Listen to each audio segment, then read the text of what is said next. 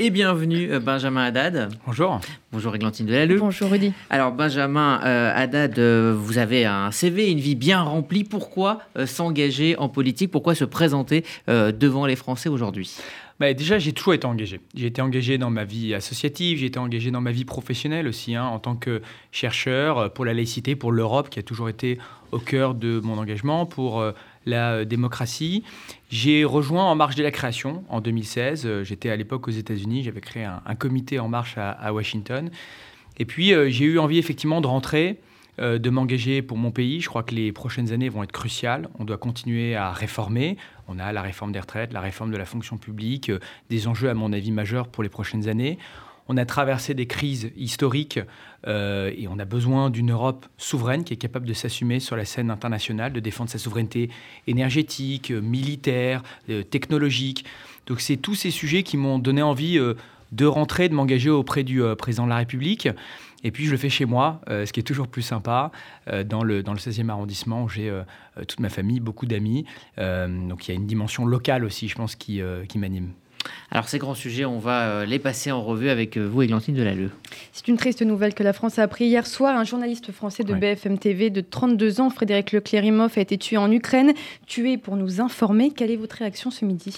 Écoutez, euh, j'ai été très choqué de l'apprendre. Déjà, il faut lui rendre hommage et il faut rendre hommage à tous les journalistes et tous les correspondants qui sont sur des zones de guerre. Et puis là, particulièrement en Ukraine, on voit que c'est un conflit qui euh, est la proie de, désinformation, de beaucoup de propagande de la part euh, de la Russie. Et donc avoir des gens qui sont présents sur le terrain. Par exemple, quand on a vu euh, les massacres de Boucha, les crimes de guerre qui ont été commis par les soldats russes, c'est parce qu'on a des reporters, des journalistes qui sont présents sur le terrain pour pouvoir témoigner, pour pouvoir documenter.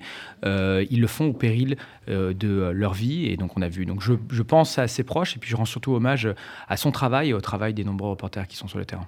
Je reste donc sur l'Ukraine. Les chefs d'État de l'Union européenne se sont accordés hier sur euh, un embargo pétrolier. Est-ce que cette sanction peut avoir un réel impact sur la Russie et plus largement sur la guerre en Ukraine? Oui, absolument. Euh, les exportations d'hydrocarbures, aujourd'hui, ça représente 33% du PIB de la Russie. Donc c'est un trésor de guerre sur lequel euh, s'appuie Vladimir Poutine pour continuer à financer son agression contre l'Ukraine. la meilleure façon de mettre fin à la guerre, c'est de soutenir les Ukrainiens, de rééquilibrer le rapport de force sur le terrain. On le fait de deux façons. On le fait en livrant des armes, naturellement, aux Ukrainiens qui leur permettent de se défendre, et en sanctionnant la Russie, c'est-à-dire en, faisant accroître le coût économique sur le régime de Vladimir Poutine, des sanctions euh, ciblées sur des individus, les oligarques, la famille de Vladimir Poutine lui-même, et puis euh, les sanctions euh, économiques. Ça sera assez cet embargo pétrolier Alors il faudra aller plus loin. Mhm. L'embargo pétrolier, c'est quand même important, hein, puisque c'est aujourd'hui le premier revenu pour la Russie. Je crois qu'à terme, il faudra aller aussi sur le gaz. Alors c'est plus facile de substituer le pétrole que le gaz. Le gaz, on va devoir investir dans euh, des alternatives. On va devoir, euh, par exemple, avoir des centrales de régasification pour le gaz euh, liquéfié. mais je crois que ce sera important de le faire. Et d'ailleurs, je dirais, c'est important de le faire non seulement pour le conflit ukrainien, pour soutenir les Ukrainiens aujourd'hui, mais à terme, c'est un enjeu de souveraineté pour nous, Européens. On voit bien que l'énergie pour la Russie n'est pas utilisée comme un bien sur un marché euh, entre euh, des fournisseurs et des euh, consommateurs, mais comme une arme, comme un levier géopolitique d'influence sur nos démocraties. Donc investir dans notre propre souveraineté, c'est-à-dire nous donner les instruments de, notre propre puissance, c'est euh, réduire euh, notre dépendance au, gaz et au pétrole russe. Alors Emmanuel Macron euh, a souhaité garder ce, lien téléphonique avec Vladimir Poutine. Est-ce que vous pensez que c'est une manière de parler à un dictateur qui a l'air extrêmement déterminé de continuer quand même à garder ce lien, ne pas vouloir l'humilier? Est-ce que là, le, le, en même temps ne peut pas être contre-productif? Non, je crois qu'il a raison de le faire il a raison de le faire, il faut le faire sans aucune naïveté. Mais sans aucun résultat. Pour le Mais euh, là, aujourd'hui, le plus important, c'est de soutenir les Ukrainiens. Mais qu'on garde un canal de communication, il faut le rappeler, un canal euh, en coordination étroite avec Zelensky, avec les Ukrainiens. C'est souvent les Ukrainiens qui nous demandent de, faire passer des messages à Vladimir Poutine. Euh, Zelensky, je l'avais rencontré en janvier à Kiev déjà à l'époque, il nous demandait de pouvoir organiser une rencontre avec euh, Vladimir Poutine. Il a demandé à nombreuses reprises, c'est Poutine qui aujourd'hui se dérobe, qui refuse la voie diplomatique. Donc on essaye, euh, on le fait euh, encore une fois sans naïveté, avec la plus grande lucidité sur ce qu'on peut euh, obtenir. Mais à un moment, si la Russie se sent bloquée, acculée, là, on aura peut-être une ouverture pour une forme de cessez-le-feu, pour la, la, voie diplomatique. Et donc c'est bien que les Français, les Européens, d'ailleurs il y a d'autres acteurs, on a vu Israël, l'Allemagne, la Turquie essayer chacun de jouer un rôle de médiateur. Du moment que c'est fait vraiment en coordination étroite avec les Ukrainiens, je pense que c'est un rôle important. Emmanuel Macron ne s'est toujours pas rendu en Ukraine. Quel regard vous portez sur ce choix euh, diplomatique et politique? Contrairement à d'autres homologues euh, européens. Oui, la ministre des Affaires étrangères y était hier, Catherine Colonna. Je crois que c'est un symbole euh, important. Le président de la République a toujours rappelé il ira quand il considère que c'est utile. C'est-à-dire qu'il ne veut pas juste y aller pour la dimension Pour le moment, ça ne l'est pas je crois qu'il ira au moment où il sent qu'il pourra jouer un rôle, notamment par exemple dans une forme de résolution euh, diplomatique. Il faut rappeler qu'il avait été le premier à y aller. Il y allait avant le conflit, à Moscou, puis euh, à Kiev, avant euh, les Américains ou d'autres, pour essayer de donner une chance à la diplomatie. La Russie a fermé la porte et a choisi la voie de la guerre et de l'agression. donc on jouera un rôle diplomatique. Je crois que le plus important, c'est les faits concrets, c'est-à-dire les livraisons d'armes, les sanctions. Et là, la France joue un rôle, à mon avis, pivot en Europe. Alors on va maintenant euh, évoquer l'autre grand sujet du jour, cette polémique qui ne cesse euh, d'enfler depuis les incidents euh, lors de la finale de la Ligue des Champions samedi dernier au, Stade de France. Tout le monde se renvoie la balle. Gérald Darmanin accuse donc les supporters anglais d'être à l'origine du chaos. on parle d'une fraude massive, d'une information sur cette fraude massive qui serait arrivée quelques jours plus tôt. bon, cela dit, euh, l'opposition, elle, pointe du doigt un manque de sécurité. La sécurité, c'est quand même un de vos grands thèmes de campagne. Euh, quand vous avez vu euh, ces images, quelle a été votre réaction et quelle est la responsabilité de part et d'autre dans cette affaire? Écoutez, moi, ce que je vois, déjà, il faudra vraiment continuer à enquêter, voir ce qui s'est passé. on parle de entre 30 et 40 000 contrefaçons de faux billets, notamment porté par euh, des supporters anglais qui ont essayé de s'introduire euh, dans le stade. Gérald Darmanin a donné des statistiques. Euh, la majorité des gens qui ont été interpellés ou arrêtés sont effectivement des supporters anglais qui avaient des phobies. donc, moi, je, vois qu'on est en période électorale. chaque polémique, chaque incident, évidemment, prend des proportions. Ces images, elles nous interrogent. On a quand même les, JO dans deux ans et la Coupe du Monde de rugby. Alors, oui, alors la différence tout de même avec les JO dans deux ans ou la Coupe du Monde de rugby, c'est qu'il faut se rappeler que c'est quand même un événement qui a été préparé avec moins de temps. Hein. normalement, on a un an pour préparer ce type de, grands événements. Là, c'est 2-3 mois, puisque la finale devait avoir lieu à Moscou. Et finalement, on a décidé de la déplacer à, Paris. Donc, on est dans une situation, à mon avis, très différente, évidemment, de ce type euh, d'événement. Euh, mais il faudra, à mon avis, faire la lumière, notamment sur ce qui s'est passé sur les contrefaçons et sur la façon de pouvoir lutter euh, sur, par exemple, ce type de procédé en ligne, et puis de tirer les conclusions d'un point de vue opérationnel, logistique, pour les prochains événements, clairement. Emmanuel Macron a été réélu il y a plus d'un mois et avait déclaré que son second mandat serait celui du renouveau de la nouvelle méthode, mais depuis plus rien L'opposition parle d'immobilisme. Qu'est-ce que vous leur répondez? Euh, Je crois que cette nouvelle méthode, c'est très important. C'est très important. Je pense que l'une des raisons pour lesquelles il a nommé Elisabeth Borne, on sait que c'est euh, quelqu'un qui est euh, une experte dans le dialogue, dans la concertation sociale. On va avoir des réformes importantes à porter. Je parlais tout à l'heure de la réforme des retraites, qui est absolument fondamentale pour pouvoir pérenniser notre système de retraite par répartition, alors qu'on a une population vieillissante, on a une, une population active qui se réduit, évidemment. Donc ça, ça va être vraiment l'un des, l'un des enjeux. Je crois que euh, notre pays a besoin de respiration euh, démocratique. Euh, et ça veut dire deux choses. premièrement, il y a une dimension sur les institutions. Et c'est vrai qu'on va devoir avoir une réflexion sur le, fonctionnement démocratique de, de, nos institutions, sur leur représentativité. on n'a pas réussi à le faire dans le premier quinquennat, notamment parce qu'on avait un Sénat qui avait une majorité différente. Mais je pense qu'il faut mener cette, cette, réflexion. Vous savez que le président, par exemple, a, souvent parlé hein, d'une dose de proportionnel aux législatives. Donc il y a, il y a plusieurs pistes, à mon avis, à explorer. Hein. Oui, non, mais il y a plusieurs pistes à, explorer euh, de, ce côté-là, euh, peut-être plus de décentralisation aussi. Bon. Et, le deuxième enjeu pour moi en termes de méthode, et ça c'est une réflexion plus profonde à avoir sur, le, euh, sur la façon dont on réforme dans le pays, c'est qu'on a souvent des réformes qui viennent d'en haut, qui sont vues peut-être comme, comme imposées. Là, je crois qu'il faut qu'on donne le moyen aux acteurs sociaux, aux citoyens, aux entreprises de pouvoir être eux-mêmes des acteurs de la transformation et, de la réforme. C'est-à-dire que vous pouvez avoir l'État qui donne une direction, une impulsion. Euh, mais après, chacun... On a l'impression que ce second mandat n'a pas démarré, finalement. Ah bah, bien sûr, alors on a nommé un gouvernement, mais bien sûr, il y a une élection législative qui est fondamentale. Euh, l'élection législative sert justement à donner une majorité au président de la République et à, lui donner, une dynamique. à donner une dynamique, et puis surtout à lui donner les moyens d'agir. C'est tout l'enjeu aujourd'hui, quand on voit face notamment à Jean-Luc Mélenchon, mais aussi à, l'extrême droite, d'être capable d'avoir une majorité qui va gouverner et qui va porter ses projets de réforme.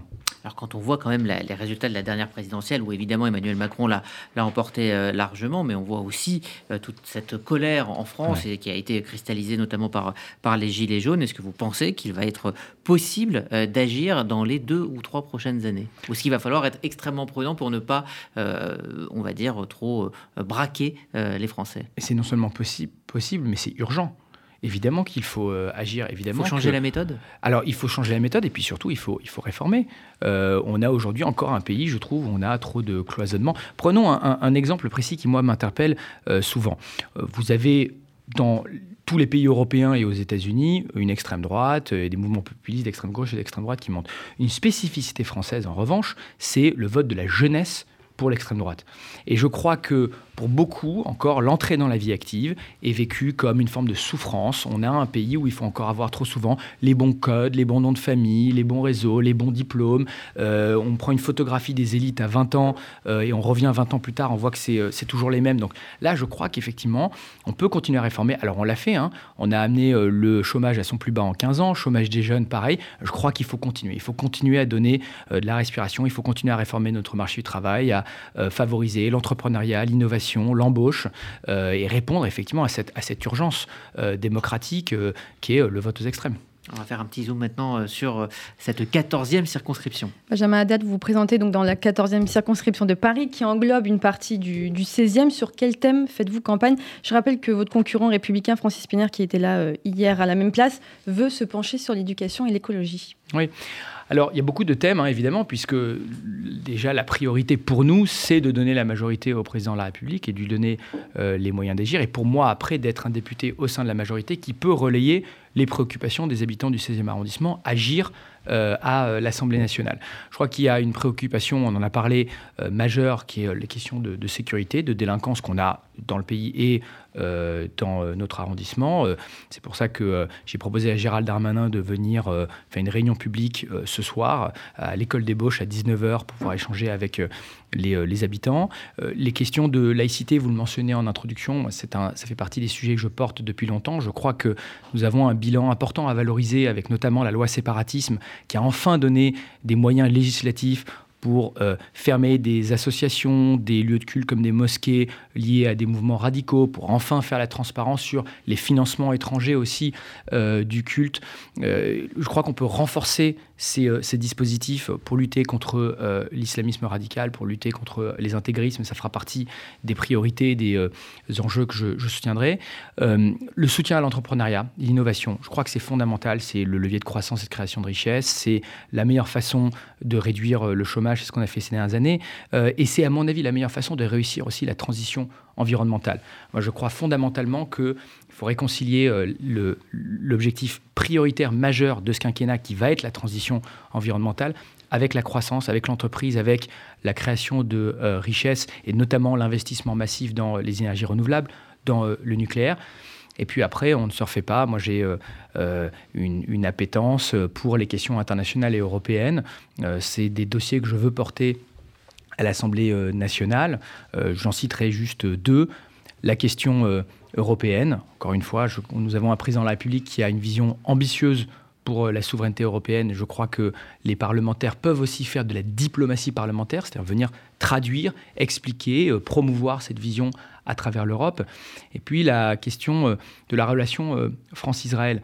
Euh, cette 14e circonscription de Paris, il faut se rappeler, c'était la circonscription de, Claude Goasguen, qui a été une voix formidable. Qui a été député pendant 22 ans. Oui, qui a été député pendant 22 ans, qui nous a quittés malheureusement il y, a, il y, a, deux ans presque au, jour près, et qui a été une, voix vraiment formidable pour la relation France-Israël, pour les chrétiens d'Orient aussi, il faut le, faut le rappeler.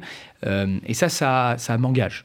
Euh, euh, et, parmi les projets que je voudrais porter, il y a l'idée, comme c'est le cas aux États-Unis avec un caucus au Congrès américain, de créer un groupe d'amitié, un groupe d'études parlementaires euh, entre la France et les pays des accords d'Abraham, qui sont, je crois, une dynamique de coopération régionale historique entre Israël, les Émirats arabes unis, le Maroc, Bahreïn et d'autres. On voit aujourd'hui euh, la dynamique sur le plan touristique, commercial, technologique, environnemental que ça représente.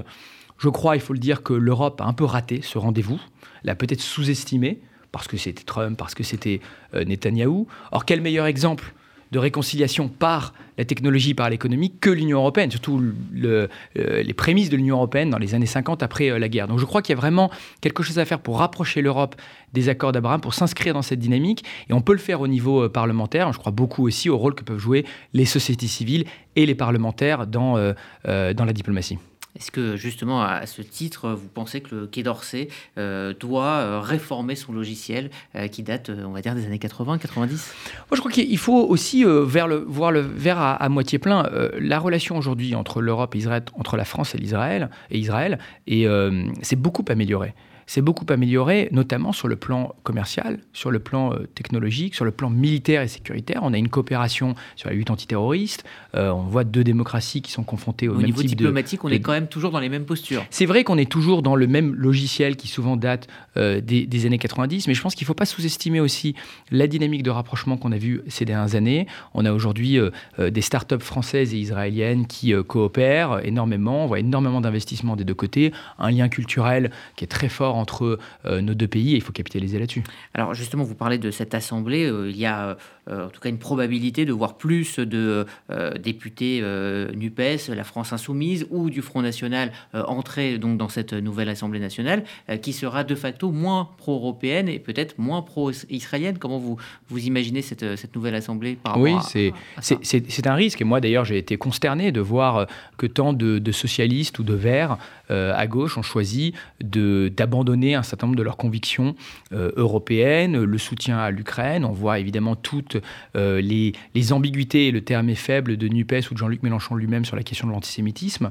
Euh, voilà, je, le constate, je le déplore, et c'est d'autant plus important d'avoir des députés de renaissance de la majorité présidentielle qui porteront haut et fort les valeurs républicaines, la lutte contre l'antisémitisme, contre l'islamisme, contre le racisme, et puis cette relation France-Israël je voudrais revenir sur la 14e circonscription de Paris, qui est une terre historique de la droite. Comme vous le disiez, c'était Claude Goazienne qui était député euh, pendant 22 ans. Est-ce que euh, cette circonscription a des chances pour basculer dans le camp de la majorité présidentielle? C'est une circonscription où, euh, aujourd'hui, je pense, une forte adhésion au, président de la République. le président de la République a fait 47% au premier tour de l'élection présidentielle. donc notre message est, est clair. si vous avez fait confiance au président, ou parfois vous Alors, Claude euh, pardon, par, votre utile, euh, il faut lui donner maintenant les moyens d'agir. Il faut lui donner une majorité à l'Assemblée nationale pour réformer. Francis Piner disait euh, hier ici même que c'était un vote utile et que les électeurs allaient revenir aux, républicains. Mais le problème, c'est qu'aujourd'hui, les élus républicains depuis cinq ans se sont mis dans une logique d'opposition systématique à l'action du gouvernement. Ils ont voté avec l'extrême gauche, ils ont voté avec l'extrême droite, y compris dans les projets, par exemple, de renforcement des moyens de la police, 10 000 policiers supplémentaires euh, en 5 ans, 2 200 euh, cette année, 8 500 magistrats et personnels de justice en plus. Ils ont euh, voté contre sur la fiscalité incitative pour les entreprises, la baisse de l'impôt sur les sociétés, par exemple. Ils, votent contre. Donc le problème, c'est qu'ils sont aujourd'hui dans une posture d'opposition qui est exactement la même que celle euh, qui sera celle des insoumis ou euh, de l'extrême droite à l'Assemblée nationale. Justement, en parlant des Républicains, le 23 mai dernier, le Figaro a révélé que vous aviez rencontré Nicolas Sarkozy pendant plus d'une heure. Il faut le préciser, vous êtes un ancien militant de la droite. Pourquoi l'avez-vous vu? Euh, il, il, est habitant du 16e arrondissement, donc il était normal et je crois respectueux pour moi de venir le rencontrer, de venir me présenter à lui. On a eu un, échange très chaleureux, très amical. Effectivement, j'ai fait ces campagnes. Est-ce que selon vous, la reconstruction des républicains doit passer par une alliance avec la République en marche, comme le souhaite Nicolas Sarkozy? Moi, je crois beaucoup au dépassement des étiquettes politiques euh, traditionnelles. Euh, effectivement, je viens euh, du centre droit. je pense que c'était aussi important dans la majorité d'avoir des sensibilités progressistes, européennes ou environnementales qui nous enrichissent. Et donc, moi, je me reconnais dans le, parcours qu'ont eu des personnalités comme Bruno Le Maire, comme Édouard Philippe, comme Gérald Darmanin, qui sont venus soutenir le projet d'Emmanuel Macron, du, du président de la République. On a besoin de